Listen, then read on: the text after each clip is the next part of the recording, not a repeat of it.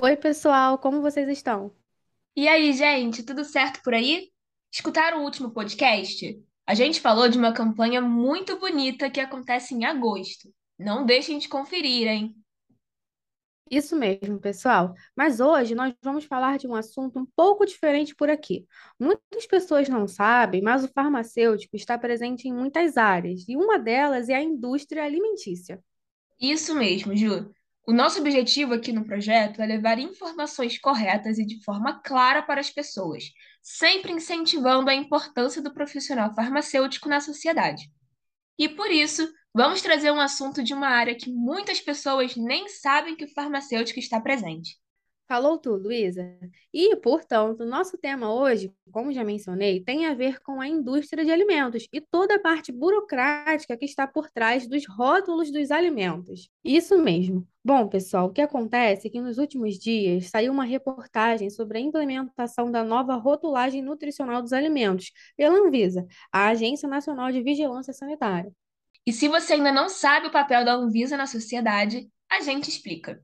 Ela é um órgão regulador vinculado ao Ministério da Saúde e a sua finalidade é fiscalizar a produção e o consumo de produtos que precisam passar pela vigilância sanitária, como, por exemplo, os medicamentos, os agrotóxicos, os cosméticos e os alimentos. Agora vai ficar mais fácil entender esse assunto depois que a Isa explicou a função da Anvisa, prometo. Então, essa notícia fala sobre uma nova rotulagem nutricional nos alimentos. Mas como é então a velha rotulagem? Onde ela está? Essa rotulagem está presente em todas as embalagens dos alimentos. A sua função é esclarecer ao consumidor de forma clara e simples sobre o alto conteúdo de nutrientes que tem relevância para a saúde. E qual foi a mudança nela, né? Bom, a novidade principal é de que ela estará na parte frontal das embalagens, ou seja, na frente. Além disso, a tabela passa a ter apenas letras pretas e fundo branco. Essas mudanças têm como objetivo afastar a possibilidade de uso de contrastes nas cores que possam atrapalhar a legibilidade das informações.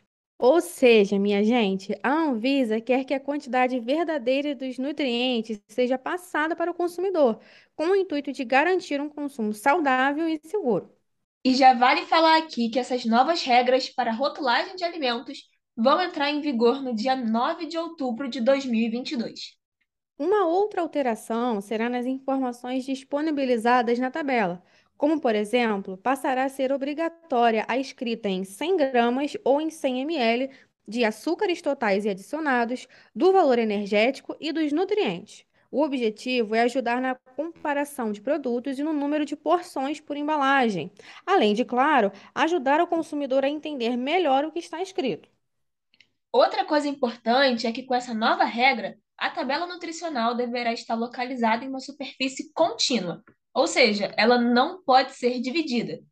Além disso, ela também não vai poder estar em uma área encoberta ou deformada, sendo a única seção aceita para produtos com embalagens pequenas de área inferior a 100 centímetros quadrados. Exato. E vocês lembram que eu comentei que a mudança principal será na parte frontal, né?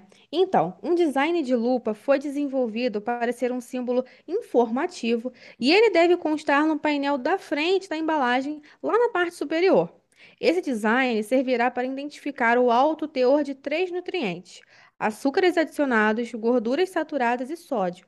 Lá nas referências que colocamos na descrição do episódio, você pode ter acesso ao novo design.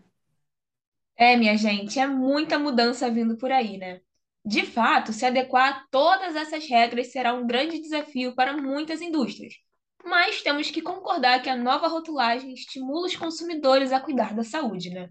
Segundo a nutricionista Gabriela Marcelino, as indústrias podem demorar, mas irão se adequar. Isso porque ninguém vai querer um painel frontal dizendo que o produto é alto em açúcares, por exemplo. Então, o consumidor irá dar preferência a um produto mais saudável.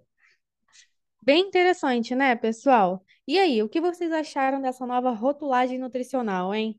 Eu achei a ideia bem legal e saudável, até porque sabemos que as taxas de obesidade vêm crescendo cada vez mais no Brasil. Isso mesmo, Ju. Bom, pessoal, e assim nós terminamos o nosso episódio da semana. Gostaram da temática diferente que trouxemos? Esperamos muito que sim.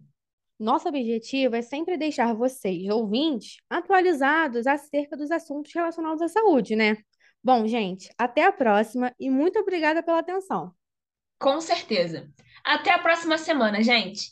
Ah, e fiquem atentos lá no nosso Instagram, hein? Porque teremos stories bem legais sobre o tema. Isso aí. E claro, hein? Lembre-se sempre, tá na hora de tomar o remédio.